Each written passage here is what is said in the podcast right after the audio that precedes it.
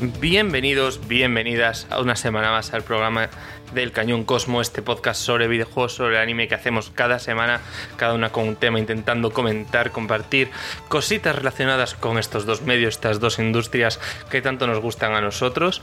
En este caso tenemos eh, en perspectiva un un programa de anime bastante interesante, hablando de uno de los géneros que han supuesto la moda de los estrenos de las temporadas en los últimos prácticamente 10 años.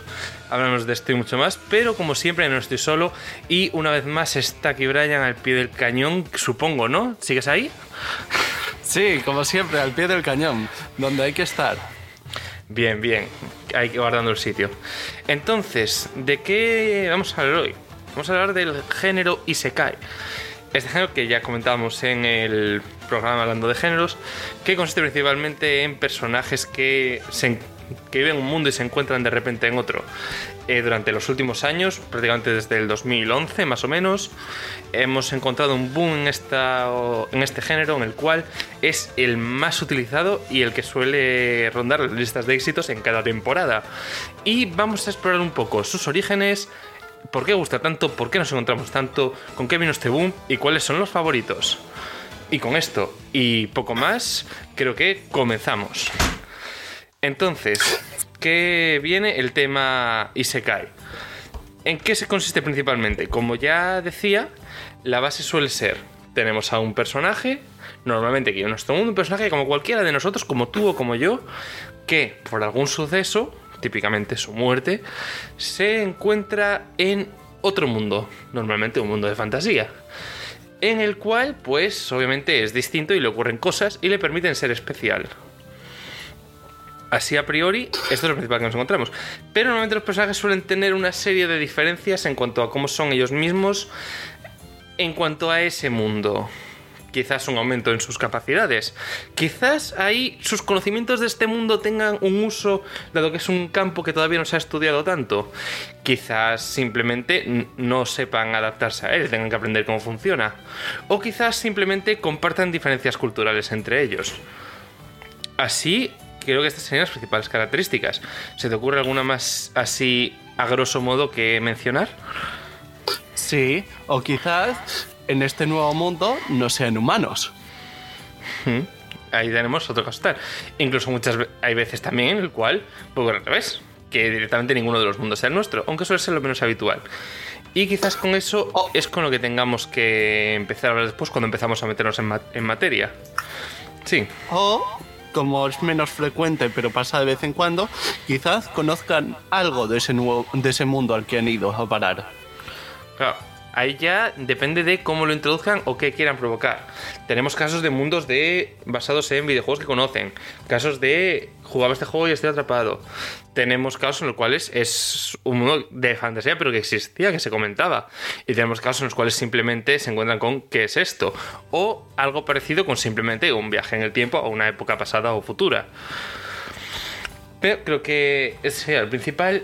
Y creo que quizás un buen punto para ponernos y empezar a darle caña al tema sería el de qué viene este género, por qué ¿Por qué y en qué se origina esta obsesión con irse a un mundo de fantasía sin introducir directamente un mundo? Porque normalmente en las historias de fantasía muchas veces suelen crear un mundo y exponértelo mediante acciones y distintas escenas. Entonces, ¿qué tiene de particular este caso? Que hay una cosa que todos sabemos que es muy fácil caer cuando estás describiendo algo. Cualquiera que haya probado a escribir o contar alguna historia se lo habrá encontrado cuando estás dando demasiada información, demasiados detalles. O dicho de otra forma, cuando el autor nos abugue dando excesivos detalles sobre cómo es su mundo, cuando nosotros queremos saber qué le pasa al personaje en ese mundo. O quién Claro. es nuestro personaje, porque hay veces que la descripción viene del mundo viene antes que la descripción del propio personaje. Y entonces, claro, y muchas veces es como, vale, me estás soltando un rollo tremendo de cómo va esto y no está pasando nada. Y quiero que esto vaya más de acuerdo con la acción. Entonces, ¿qué pasa? Si cogemos y en lugar de tener a un personaje que vive en un mundo y tenemos que explicarte el mundo y el personaje a la vez, podemos coger a un personaje que pueda ser de nuestro mundo, alguien como tú o como yo, que ya sabemos un poco cómo se va a comportar y en qué se mueve más o menos sus baremos, sabemos cómo es el personaje, porque es algo más intrínseco a nosotros, a nuestro mundo. Al llevar a ese personaje a otro mundo, él va a tener una reacción como nosotros. Entonces, el hecho de, espera, espera, espera, esta, espera, ¿qué es eso de demonios que, que tanto comentas? ¿Qué es- implica esto? Que como el personaje también tiene que recibir una explicación, esa explicación que nos está haciendo el autor a nosotros es diegética. Es decir, le están contando el personaje lo que nos cuentan a nosotros. Y a su vez entra con el segundo punto que tiene esto. Nosotros nos acercamos al forma, personaje. O Sí. dicho de otra forma, todo esto es mucho más natural, porque tú normalmente cuando te presentas le dices a la gente, hola, soy del planeta Tierra, en este sistema solar, es una galaxia y eso. En este mundo no es- existe el concepto de magia, pero la magia no existe y eso. Ah, Claro, muy o- bien, ¿y qué es eso? O ves al. Claro, o simplemente vas caminando porque estás en un sitio desconocido, ves a alguien hacer magia y flipas y es como, ¿cómo has hecho eso? ¿Qué acabas de hacer? Entonces tiene sentido que esa persona en algún punto le explique, pues he hecho magia. He canalizado el poder de los elementos para hacer arder a ese lobo. Ya está, nada fuera de lo común. Ajá, sí.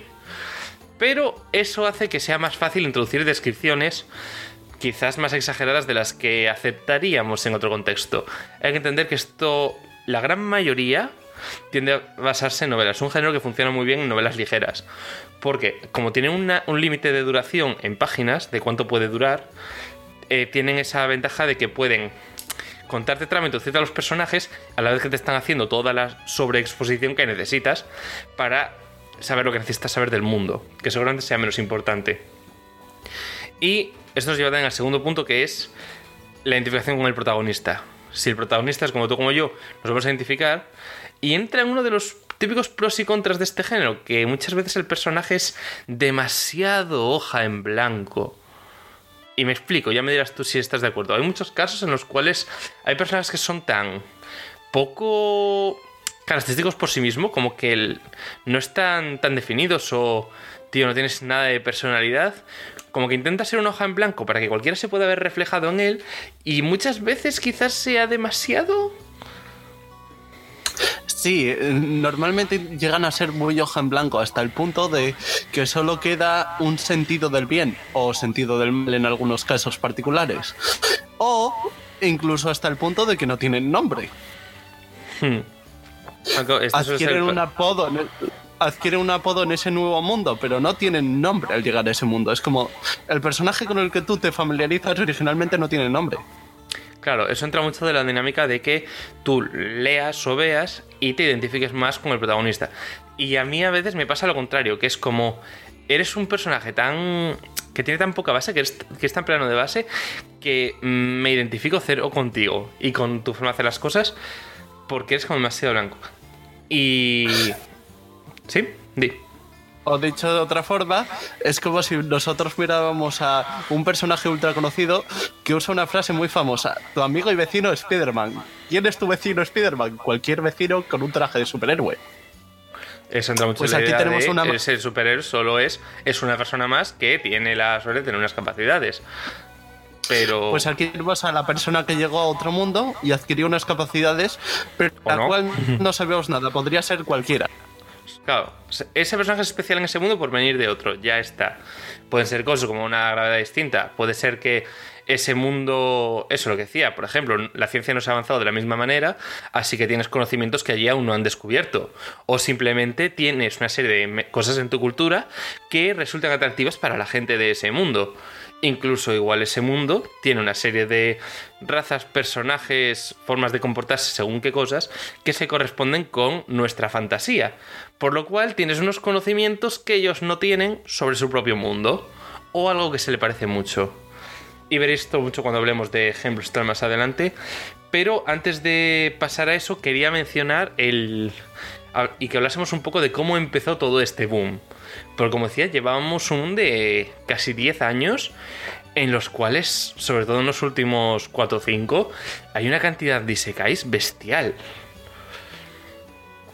Entonces, mm, yo al menos achaco este boom al estreno en 2011 de Sword Art Online, en el cual fue un anime que traspasó lo que llamamos la barrera del anime, es decir, lo vio todo el mundo, incluso gente que normalmente no ve anime, y entró mucha gente lo que es a este medio a partir de ahí. ¿Por qué? Porque era muy familiar, porque se basaba en estar en que la base de SAO o Sword Online es que si están atrapados en un videojuego, un MMO de realidad virtual, y si mueren en el juego, mueren en la realidad también. Al final está en otro mundo, su vida sigue siendo la misma, así que da igual que sea otro mundo, y ese mundo se compone de unas reglas que resultan familiares por ser las del videojuego al que habían entrado a jugar normalmente, son personajes normales, realmente frikis y amantes de los videojuegos, si se compraron eso en día 1, que fácilmente se pueden quejar con el perfil de algo que seguramente vea la serie alguien que normalmente juega videojuegos va a pillar muchas cosas que tengan que ver con estadísticas, mejoras o tal, por mucho que después en la serie den igual, pero eso es otro tema. Eh, eh, fue un SKI que rompió todas las barreras y vio mucha gente. Tuvo un éxito brutal, es... Yo al menos veo muy complicado no ver algo de Sao vayas a lo que vayas que tenga que ver con anime actualmente. Y hace ya muchos años que se estrenó. Sí, que tuvo también hasta su propia serie spin-off la cual ya comentamos alguna vez que nos gusta bastante más. Sí, pero son muchas cosas. Como estoy presente revisando, efectivamente, creo que dije 2011, era 2012, el estreno de la primera temporada de SAO. Y precisamente, claro, cuando tienes un boom de estas características y, y mucho material que adaptar de ese, de ese mismo estilo, no puedes evitar decir como que las empresas, que los estudios digan, vaya, esto en anime gusta también. Porque claro, la exposición y esas cosas es solución a un problema que ocurre sobre todo en novela, con la exposición, porque en un medio ya audiovisual es más fácil introducir un mundo porque puedes ver a la vez que se habla y eso ahorra mucho tiempo. Entonces, claro, es como, este problema no lo hay que solucionar aquí pero resulta que la parte de la identificación con el personaje sí se mantuvo y es lo que y se vio que este género podía funcionar aquí, igual que con series como Haruki en su día se vio que adaptar novelas funcionaba. Entonces nos encontramos con que tenemos un evento brutal que coincide con este género en concreto. Entonces, claro, salieron entre los clones y otro montón de cosas que ya estaban funcionando en novelas, que se han empezado a adaptar con historias más o menos brillantes, porque otras cosas que sí que veo en este boom es que hay, como en toda moda masiva, mucha, mucha serie vacía, en el sentido que lo ves y es como, no me estás soltando nada más que la serie de tropos del género y ya está. No sé si te pasa el lo mismo. Típico, el típico mundo de fantasía del cual hay un rey malvado y hay que derrotarlo. Es que hay veces que pasa simplemente eso en algunos hmm. mundos. Sí, y ya pero está. el problema ya no tanto eso. A mí me pasa, por ejemplo, recientemente con el caso de el, eh, Tate no Yusa, el ascenso del escudo, la ascensión del escudo del héroe del escudo. Ya, no sé ni traducir. Eh, yo tuve un problema que es que estaba leyendo la novela o el anime y es como, vale, me insistes en que esto no es un videojuego, pero es que funcionas como un videojuego, tienes estadísticas como un videojuego. Me estás rompiendo mucho que me digas que, es que no es un videojuego, pero sea un videojuego. ¿Por qué? Porque como este boom empezó mucho con SAO, muchos han dicho, vale, el rollo... Se mucho del rollo atrapado en un videojuego que se mezcló y dio lugar a alguna cosa que se pasa. O series incluso como en otro mundo con mi smartphone, que es bastante aborrecida por buenos motivos. Se verá el tono interrogativo más adelante. Sí. Yo es la principal pega que le pongo al género. A veces personajes demasiado hoja en blanco y muchas veces que me estás haciendo un calco de la misma historia una y otra y otra y otra vez todas las temporadas.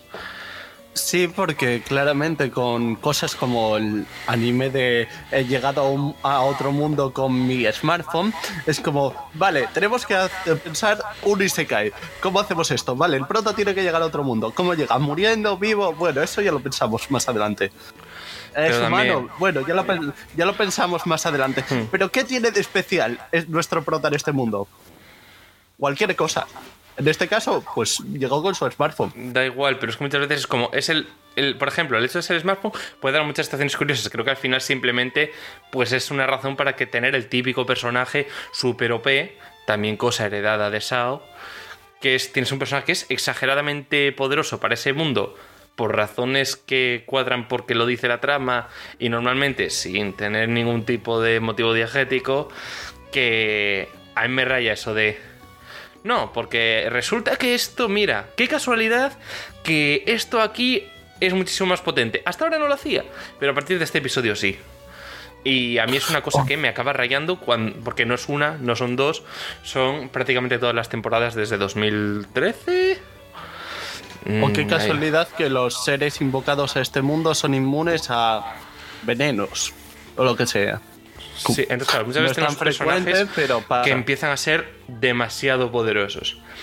Pero también hay mucha joyita en el género, ojo, que hay muchas veces muy, muy, muy buenas que vienen de este género. No hay por qué condenar a todo un género por ejemplos negativos que pueda tener en él. Entonces, así pasando a otro tema, recientemente se ha hecho una encuesta, concretamente en un sitio japonés de cultura otaku que se llama Akiba Soken, que básicamente ha hecho en su página web, para los fans japoneses, una encuesta de sus animes de temática Isekai favoritos, que nos vienen muy al cuento para mencionar aquí estos que se consideran top a nivel general de la comunidad japonesa, que no siempre coincide con la europea o occidental en general, pero tiende a parecerse bastante en este ámbito. Y podemos comentar alguna o incluso las cosas raras. Entonces tenemos aquí una lista de 20 series que podemos empezar a ir comentando. Si te parece, voy leyendo el top y si me apetece comentar algo, paro y si te apetece comentar algo, me paras. ¿Vale? Sí. Vale, pues para esto voy a empezar a leerlo desde el puesto número 20, desde el final, para mantener lo que es un poco el suspense, aunque cualquiera podría haber ido ya a la página de Crunchyroll y leerlo. Pero Sí, me parece me curioso parece siempre todo. empezar desde abajo, sobre todo para ver cómo crece y cómo evoluciona la cosa, porque es también bastante cronológica. Entonces la primera que aparece, hay algunas que les voy a decir con el título en inglés porque no me sé de memoria el título japonés y en la lista en concreto que leo en la página de Crunchyroll está en inglés, ¿vale? Eh, Those Who Hunt Elves, que esta fue para mí la única que no conocía del top, que me llamó la atención, que es una serie bastante antigua, así que tiene que ser bastante curioso el tema. De hecho, lo tengo delante y salió en 1996. O sea, vemos que el género no es algo nuevo, eso hay que remarcarlo, por mucho que el boom lo tuviese ahora. Y esta simplemente me llamó la atención porque no la conocía, sin más. En el 19 Lo, tenemos... lo sí. único importante de ahí es recordar que el género, aunque tuvo su explosión, eh, digamos, recientemente, el género es antiguo. Hmm. Es algo que lleva existiendo siempre. Al final es simplemente es un setting, ya está. Y de hecho llegamos en el puesto 9 a una de las que a mí me han gustado mucho, que es Outbreak Company, que es una serie muy cómica, en la cual básicamente lo que coincide en el otro mundo es que resulta que el protagonista que va es un otaku, pasa muchas veces por lo de que el protagonista se parezca al que seguramente lo esté viendo, otaku ve anime, pues si el protagonista es un otaku va a encajar más fácilmente, pues básicamente se dedican a comerciar con el otro mundo utilizando como bandera comercial la cultura otaku, porque cuadra que les gustó y que encajan mucho en lo que son tropos del de general del mundillo. Y yo la recomiendo, yo la recomiendo mucho para echarse unas risas. Eh, siendo subiendo en el 18 tenemos ¿Cómo no invocar a un rey demonio? muy curseada en su día. O sea, como es una de esas que es el Isekai de turno, que suele pasar que como que lo ve todo el mundo y después no le y resulta que no le gustó a nadie o no le importó a nadie, pero casualmente se El- mantuvo y en general, bueno, no sé. Se llenó de más ecchi, creo, comparando con el manga, aunque tuvo ligeros cambios por ahí también, incluyendo su final para cerrar la temporada. Y Bueno. era más bien un anime cómico, un poco, porque Sí. las situaciones no tenían mucha cosa, porque el prota estaba muy OP y él mismo lo sabía. Hmm, Claro, quizás un acercamiento más a lo que podría hacer Juan o algo así. Eh, La gracia, como mucho, era que el protagonista no sabía cómo interactuar con la ge- gente fuera de su personaje y tenía que estar fingiendo que era un demonio. Sí, básicamente habían intentado invocar a un rey demonio y invocaron al protagonista. Entonces tenía que hacerse pasar por él para mm, que no le mataran y esas cosas. Pero bueno, siguiendo subiendo, tenemos uno de los casos más curiosos de, de Isekai, junto con otro que está más arriba que veremos después, que es Isekai Izakaya.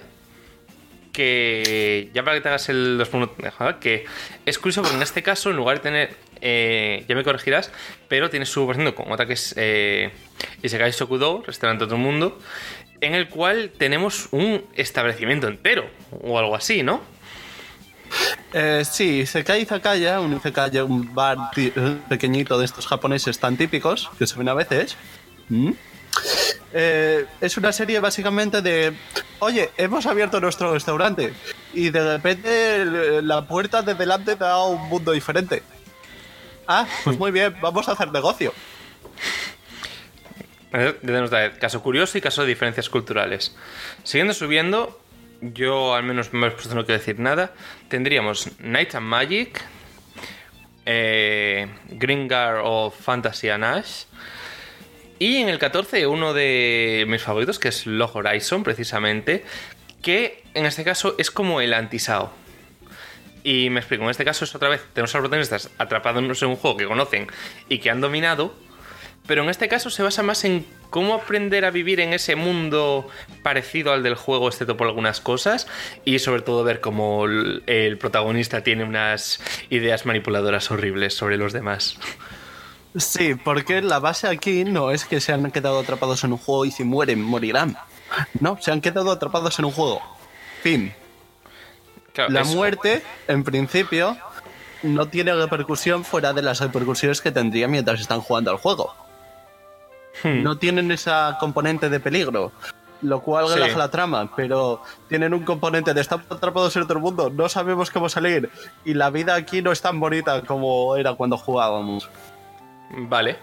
Eh, entonces, así en más cosas, ahora ya subiendo, tenemos otra que también y también muy diferente, que es eh, Hataraku que en este caso ya, ya lo mencionamos en otro momento.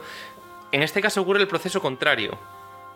Es el personaje extravagante de otro mundo, un, rey demonio de un mundo fantástico que había llegado a dominar todas, todos los todo el continente y que los héroes se habían aliado para, para aniquilarle. En el último momento abre un portal para huir y acaba apareciendo en medio de Tokio. Ni siquiera habla japonés, habla en su idioma. Y de hecho lo primero que pasa es que son arrestados porque no pueden utilizar su magia. Entonces, es sobre todo cómica, eh, como una pero que en este caso quería remarcarla por el hecho de que hace justo lo contrario. En lugar de llevar personajes a otro mundo, los trae. Los trae de otro mundo y nos muestra una misión completamente distinta de nuestro propio mundo. Lo que refresca un poco al usar el mismo mundo porque lo vemos desde una perspectiva completamente opuesta, desde una perspectiva de la gente de cómo esta gente puede vivir sin magia. Hmm. Y también habla de los extranjeros, así como concepto. Pero en fin, a otro tema. Eh, siguiendo subiendo tenemos el clásico Zero no Tsukaima. Eh, no sé si quieres decir Sí, algo al respecto. Que El vi- clásico Zero no Tsukaima, el cual es, es más bien un romance, la Bueno, verdad. es romántica, pero en sigue siendo un Isekai. Sí, en el cual el prota llega de este otro mundo y es el familiar invocado por la protagonista. una protagonista que no era tan fuerte y un familiar que parecía como la cosa más débil del mundo, pero adquirió alguna capacidad especial en su viaje desde el otro mundo. Vale, pues si más está Dog Days, eh, em, Saga of Tania de Evil, ahí mi querida Loli Nazi. Es, no, sí. Eh, a ver, es que es básicamente un personaje que muere, se reencarna en otro mundo, que es básicamente una versión con magia de momento que va a empezar la Segunda Guerra Mundial y nace en Alemania, acaba siendo reclutada porque, sorpresa, Dios le odia. O sea, aparece Dios, Dios le odia y no para de intentar fastidiarle, intentar que muera, pero sobre todo que sufra. Y ella básicamente le de, mientras se une al ejército alemán para acabar con todos, le declara la propia guerra a Dios en su parte. Y es como una bruja súper poderosa, San Rubo de Naloli, está obligada para usar sus poderes a rezar, aunque le duela, porque está como dándole la razón a Dios, al cual odia. Y es genial, simplemente genial. Es muy raro porque es como el personaje aprovechándose de todo y es como volver para que no era nadie. Ese es maravilloso. Pero bueno, siguiendo. Eh, tenemos otra famosa. Empezamos ya a tener cosas bastante, bastante famosas. Con Overlord. Overlord. Otro caso de mundo parecido a un juego en el cual ya han maxeado y los personajes están a tope. Solo que aquí son más los villanos. En Overlord la gran diferencia es como, sí, se ha quedado atrapado en otro mundo, es el personaje de su juego. Sí, pero no es el mundo de su juego. Es un mundo que es como el de su juego, que es algo como lo que pasaba en Hogares, aunque es como, esto no es exactamente lo que pasa en el juego, pero casi. Sí, pero en este caso el mapa eh, y todo lo demás ha cambiado la geografía.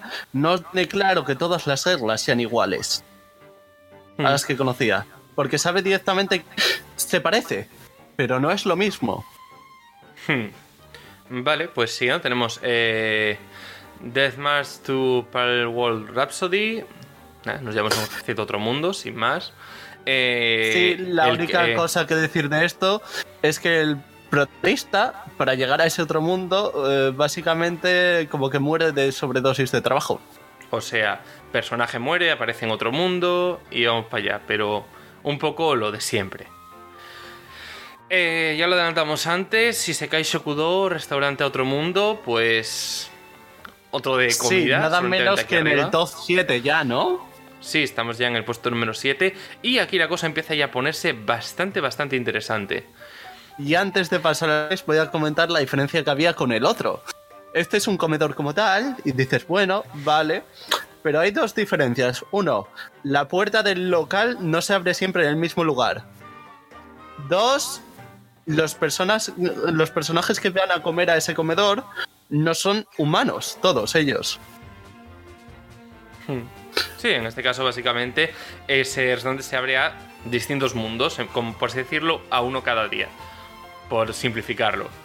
Y se ve un poco cómo reaccionan a la comunidad de nuestro mundo en cada uno las distintas razas y cosas así, cómo llegan a forjarse leyendas al respecto y ese tipo de cosas. Muy interesante, recomendado, aunque yo no lo tenga pendiente. Eh, siguiendo, llegando al puesto número 6, ya llegamos con uno de los grandes, con ni más ni menos que No Game No Life. Este es uno de los grandes, mm, básicamente el mundo en el que los protagonistas son como unos maestros de todo tipo de juegos, tanto videojuegos como no y acaban siendo transportados por un dios caprichoso a un mundo en el cual eh, después de una gran cantidad de guerras se consolidó por ley divina que todo se resolvería mediante algún tipo de juego y con acuerdos pactados como recompensa de los mismos. Muy interesante, tenemos el personaje tenemos descubrir ciertas razas y tenemos una trama muy muy curiosa, muy muy recomendable. Y aquí los protagonistas, la única base con la que parten, aparte de su habilidad en los juegos, es su inteligencia. No una capacidad especial añadida. Sí, es simplemente esa capacidad para dominar cualquier juego que ya tenían en su vida real. ¿Son maestros de los juegos? Obviamente, ser maestro de cualquier tipo de juego básicamente es estrategia e inteligencia. Es, es lo único que requiere dominar los juegos como concepto. Y bueno, siguiendo y entrando ya en el top 5, empezamos con cosas que son bastante más recientes. Ya estamos en los últimos, últimos años, curiosamente, aunque ya sabemos que esto cuando va de popularidad, lo más reciente tiende a subir. Y tenemos la que ya mencionaba antes, Tate la ascensión del héroe del escudo. Mm, yo no tengo nada mucho más que remarcar. Aparece en otro mundo, hay leyendas sobre héroes, cuadra que cuando invocaron a los héroes él era uno de ellos. Y lo que decía, esto, es esto no es un videojuego, pero es como un videojuego, pero no es un videojuego. Pero yo te voy a estar todo el rato recordando que esto es un videojuego. Pero no sé si mencionar algo más. Podéis echarle un ojo, está de ahora. A la gente le está gustando mucho. Nada que mencionar así especialmente, aparte de que el diseño de un personaje es Flood de Disgaea. Sí, básicamente. Eh, en el número 4 tenemos eh, En otro mundo con mi smartphone, que es por eso por lo que decía que era mal entre comillas, porque es como que a nadie le gustó, a todo el mundo le pareció mal, pero realmente vemos que ha funcionado. Y esto yo creo que aquí ya es algo de que creo que no ha funcionado, que no nos ha gustado en Occidente. Que en general no nos ha gustado por quizás más por la parte de identificación, que igual alguien que está más predispuesto a a identificarse con los protagonistas le puede afectar más. No lo sé. O sea, para mí es la cosa de lo más curioso, de hecho, que esté aquí. Porque mm, me resulta llamativo. Quizás habría que verlo con otros ojos. Porque eso, mm, en general no dice a nadie hablar bien de ella, que es lo raro. Pero oye, siempre suele haber de todo con estos temas. Y ya nos quedan tres series que están ahí. En el 3 tenemos Recero empezando la vida en otro mundo. Recero es especial. Recero básicamente tiene un protagonista, japonés, Miodau, que muere, se aparece en otro mundo y dice, ¡buah! Aquí yo, tremendo. No pasa nada porque seguro tengo algún tipo de capacidad, seguro que soy genial, voy a tener una vida maravillosa. Y va a ser una chica y básicamente el protagonista muere. No tiene la capacidad de evadir a la muerte. Es decir, el protagonista muere y como que vuelve a un momento anterior antes de morir, manteniendo la memoria. Y entonces, claro, cree que va a tener su vida maravillosa y creo que lo mencioné en un momento antes, Recero es un... Creíste que venías a ser el protagonista de un Isekai y estás muy, muy jodido. Todo es súper cruel para el protagonista. La desesperación y la desolación acaban campando por todas las partes. Cuando no parece que sea bonito, tienes tu momento bonito y si tienes tu momento bonito es que ha habido o va a haber un momento chungo. Y me parece que es algo que consigue deconstruir el Isekai. Porque trata con todo lo que trata el Isekai, trata, funciona como un Isekai, pero cuando va a seguir el resto de tropos del Isekai y las partes que más se suelen comentar al respecto, es cuando te dice, ¿sabes qué? No. Eh, no, no, no, el mundo no es tan sencillo y hay de todo. Y es una cosa que me encanta de Recer. O sea, es una serie que no puedo parar de recomendar. Sí, es un SK que básicamente critica a su propio género. Eso es una deconstrucción, como hay de todo. Eh, y llegamos a otra deconstrucción del Isekai de otra manera, que es eh, Tensei estará Slime Dat Taken, o esa vez que me reencarné en un slime, que lo hace pero a su modo. Lo que hace al final es convertirlo todo en comedia. Tienes un protagonista que en lugar de ser un protagonista super overpowered, lo lleva al siguiente nivel. Es demasiado, es demasiado para todo. Toda situación que supuestamente debería ser tensa es cómica. Consigue que sea tanto que es ridículo. En lugar de coger los tropos y decirte, lo siento, pero no, lo hace tan exagerado para demostrar que es absurdo. Y me parece que es quizás donde tiene uno de sus puntos de interés este esta vez que me convertí en un slime, que me reencarné en un slime. Ya después lo que guste más o menos, pero en cuanto a Isekai como tal, no, no me parece más para nada, está bien, te lo puedes pasar muy bien viéndola. Y hace muy curioso eso precisamente como lo exagera hasta el punto de que te dice, tío, esto es absurdo. Y me río.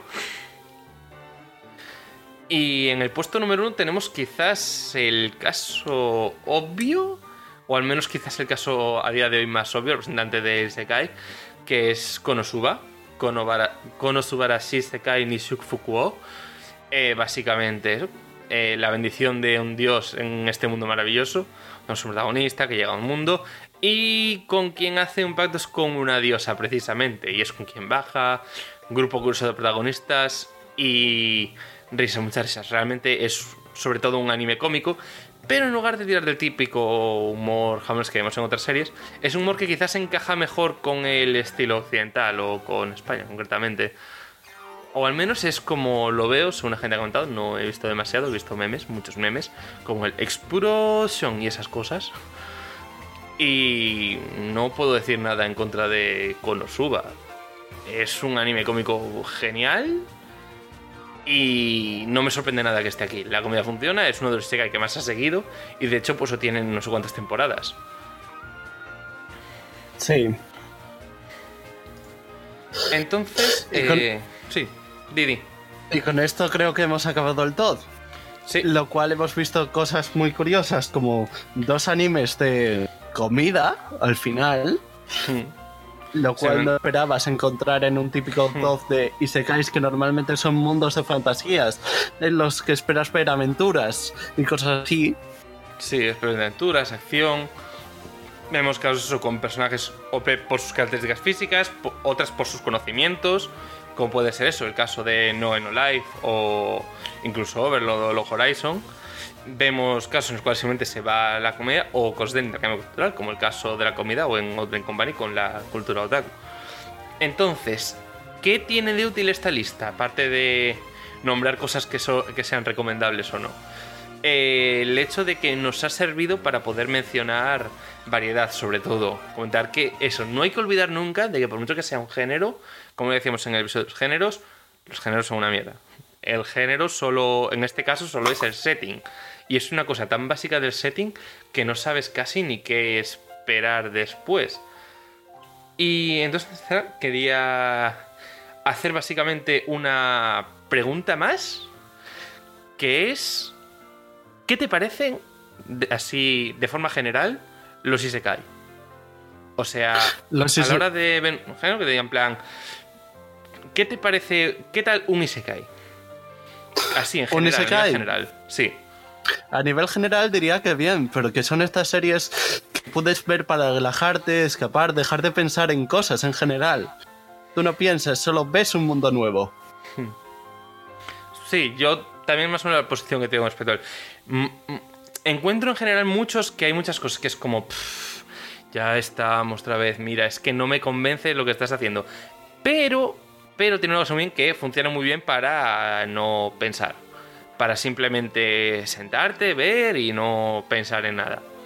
Y... Y tampoco. ¿Y por qué funciona también para mí, desde mi punto de vista?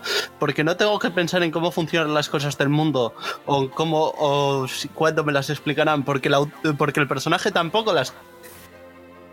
Claro, eso ya es otro tema. Que es. Pero eso ya tiene que ver con la calidad de la narrativa, quiero decir. Si te, saben si te lo saben contar y te lo saben mostrar, no va a ser un problema utilicen este tipo de cosas o no. La cosa es que yo creo que por lo que funciona muy bien es sobre todo eso.